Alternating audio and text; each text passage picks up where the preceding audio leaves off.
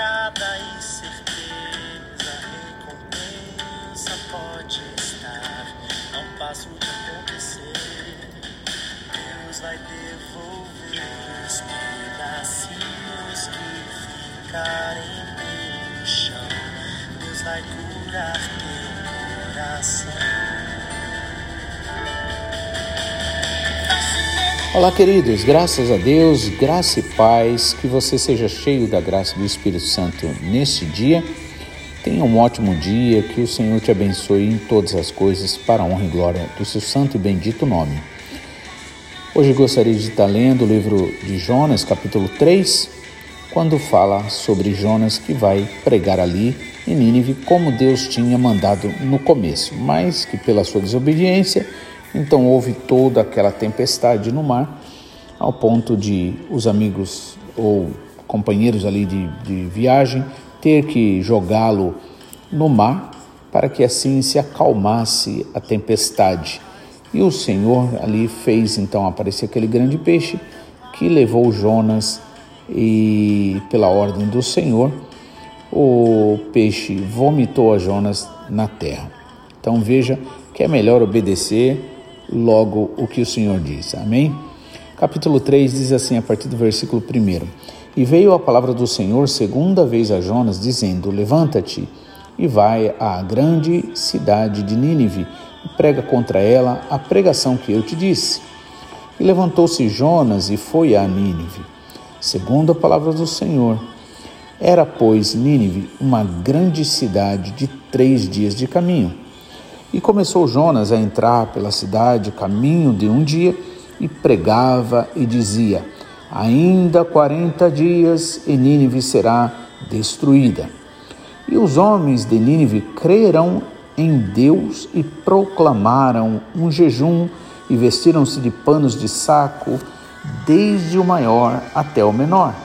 Porque esta palavra chegou ao rei de Nínive e levantou-se do seu trono e tirou de si as suas vestes e cobriu-se de saco e assentou-se sobre a cinza e fez uma proclamação que se divulgou em Nínive por mandado do rei dos seus grandes, dizendo: Nem homens, nem animais, nem bois, nem ovelhas provem coisa alguma, nem se lhes dê pasto, nem bebam água mas os homens e os animais estarão cobertos de panos de saco e clamarão fortemente a Deus e se converterão cada um do seu mau caminho e da violência que há em suas mãos. Quem sabe se se voltará a Deus e se arrependerá e se apartará do furor da sua ira, de sorte que não pereçamos? E Deus viu as obras deles como se converteram do seu mau caminho e Deus se arrependeu do mal que tinha dito lhes faria e não o fez.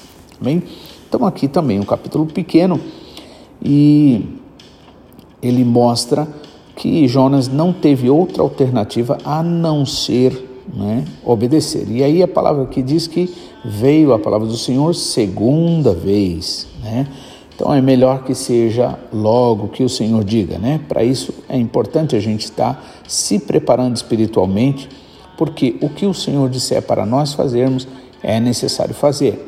E se nós não fizermos é, aquilo que o Senhor coloca no nosso coração para fazer, né, pode ser uma coisa pessoal também, né, um trabalhar de Deus pessoal na sua vida. Você vai ter que lá na frente fazer, vamos dizer assim, por assim dizer, um esforço dobrado para fazer aquilo que poderia ter sido feito com tanta tranquilidade logo no começo, se obedecesse. Então, o uh, versículo 2 diz agora: Levanta-te e vai à grande cidade de Nínive e prega contra ela a pregação que eu te disse. Ou seja, a palavra do Senhor não mudou. Ele disse, e aí por isso que aqui ele expressa, né? A palavra que eu te disse, a pregação que eu te disse. E agora Jonas obedece, ele sabe que ele tem que obedecer. E levantou-se Jonas e foi a Nínive segundo a palavra do Senhor. Era, pois, Nínive uma grande cidade de três dias de caminho. E começou Jonas a entrar pela cidade de caminho de um dia e pregava e dizia: Ainda 40 dias e Nínive será subvertida. Uma coisa que eu acho muito interessante aqui é que aqui Deus não mandou Jonas dizer, por exemplo, olha, se vocês se arrependerem e se converterem dos seus maus caminhos, então Deus vai é, poupar vocês, Deus vai guardar vocês. Mas se vocês continuarem o erro de vocês, vocês serão destruídos. Deus, na verdade, não disse para Jonas fazer assim. Né? É interessante que a palavra que Deus mandou Jonas dizer foi exatamente essa: ainda 40 dias e Nínive será subvertida. Ou seja, não estava pedindo ali para que houvesse arrependimento. Mas o que eu acho importante, interessante, o que me vem à mente, é que é, muitas vezes é, nós queremos, por exemplo, né, é, nós fazemos barganhas com as coisas de Deus. Muitas vezes nós, por exemplo, protelamos aquilo que temos que fazer. Né? Muitas vezes é, resistimos né, às ordens do Senhor, às orientações do Senhor. E aqui nesse caso, né, vem ali uma sentença sem que diga de nenhuma forma de arrependimento ou de mudança. E muitas vezes acontece isso também na vida. Né? Muitas vezes acontece uma situação que parece ser irreversível. Né? E nesse caso aqui seria algo que era é, irreversível. Ainda 40 dias e Nínive será subvertida. Agora, acontece que os homens de Nínive creram em Deus. Né? E aqui tem também um ponto muito importante. Nós precisamos ser comunicadores desta graça, deste amor do Senhor, se é que nós cremos verdadeiramente que a salvação vai depender dessa nossa fé em Jesus Cristo. Né? E muitas vezes nós é, temos esse, esse chamado, essa né, intuição que o Senhor coloca dentro de nós para falarmos a palavra de graça, a palavra de amor, né, palavra da graça, de amor né, para as pessoas.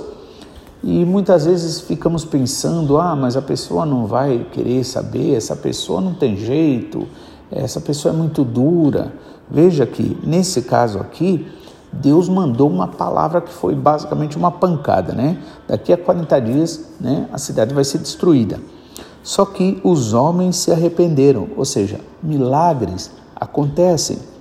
Eles creram em Deus e proclamaram um jejum e se humilharam, vestindo-se de panos de saco, desde o maior até o menor. Então, o importante é nós obedecermos a palavra. Jonas, por exemplo, ele obedeceu a palavra. Né? No entanto, é, ele com certeza ele resistiu e ele tinha os motivos, a gente vai ver mais para frente qual foi o problema dele. De qualquer forma, muitas vezes nós deixamos de falar a palavra e é preciso falar a palavra. Jesus Cristo mesmo quem disse: Ide por todo mundo e pregai o Evangelho. Evangelho significa boas novas.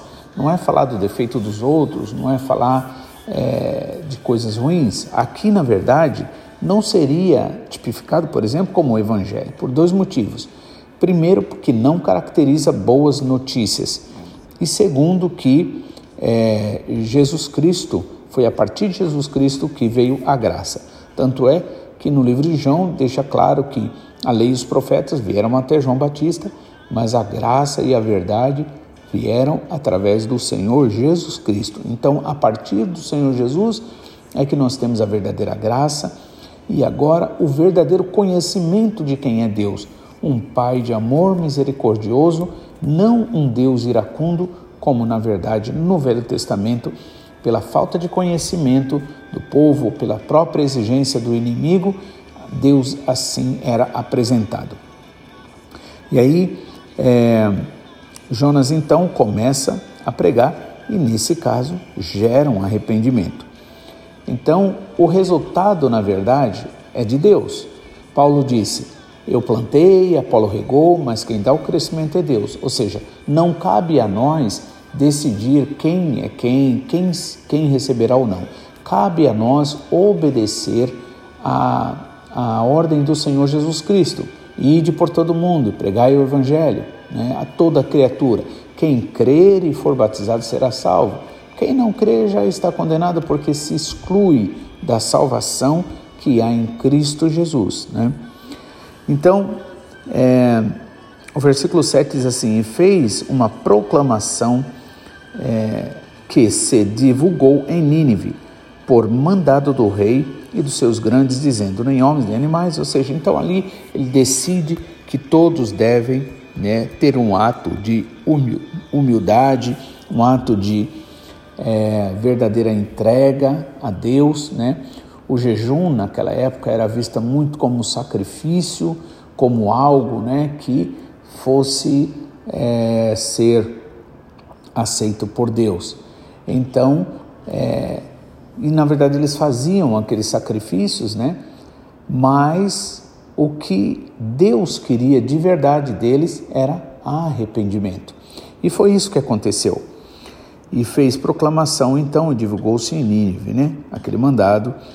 E aí, o versículo 8 diz assim: Os homens e os animais estarão cobertos de, saco de, de, é, de panos de saco e clamarão fortemente a Deus e se converterão, cada um do seu mau caminho e da violência em que há nas suas mãos. Então, o verdadeiro arrependimento ele leva a gente a atitudes diferentes. Né? Então, por isso que João Batista disse: é, produzir, pois, frutos dignos de arrependimento, ou seja, atitudes que verdadeiramente comprovem a mudança e a transformação na sua vida.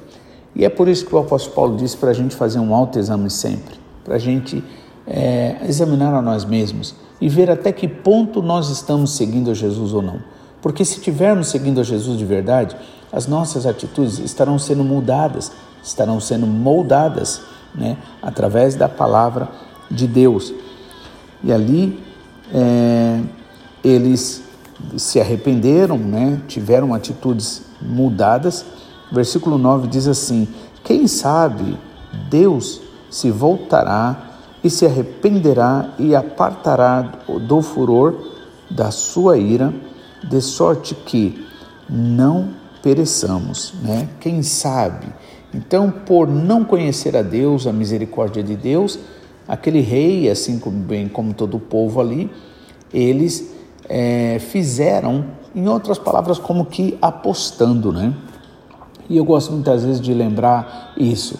A gente eh, crê em tantas coisas aí fora que é, muitas vezes não traz nada de bom para a gente. Por que não apostar em Deus? Por que não apostar na palavra de Deus? Né?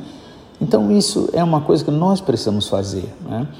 Realmente, é, deixar Deus trabalhar, crer na palavra, né? é, buscar a palavra, buscar conhecer a Deus, experimentar o que Deus tem para nós, né? E aí, quem sabe, ele se voltará para nós, Deus se voltará para nós e apartará do seu furor, do, do furor da sua ira, de sorte que não pereçamos. E aí, versículo 10 diz o quê? E Deus viu as atitudes deles, como se converteram do seu mau caminho e Deus se arrependeu do mal que tinha dito que lhes faria e não fez. Veja, quando a Bíblia diz Deus se arrepende, não devemos entender esse arrependimento como um arrependimento humano. Tipo assim, ah, eu me arrependo de não ter estudado mais, eu me arrependo de não ter feito isso, ter feito aquilo. Não, não é esse tipo de arrependimento. Arrependimento, em outras palavras, é exatamente aquela mesma é, é, situação em relação, por exemplo, se você está indo, você precisa ir em relação ao norte, você está indo de costas para o norte, indo para o sul, ou seja, você dando meia volta e seguindo em frente, então você vai, é, você vai ter né, uma mudança. Né?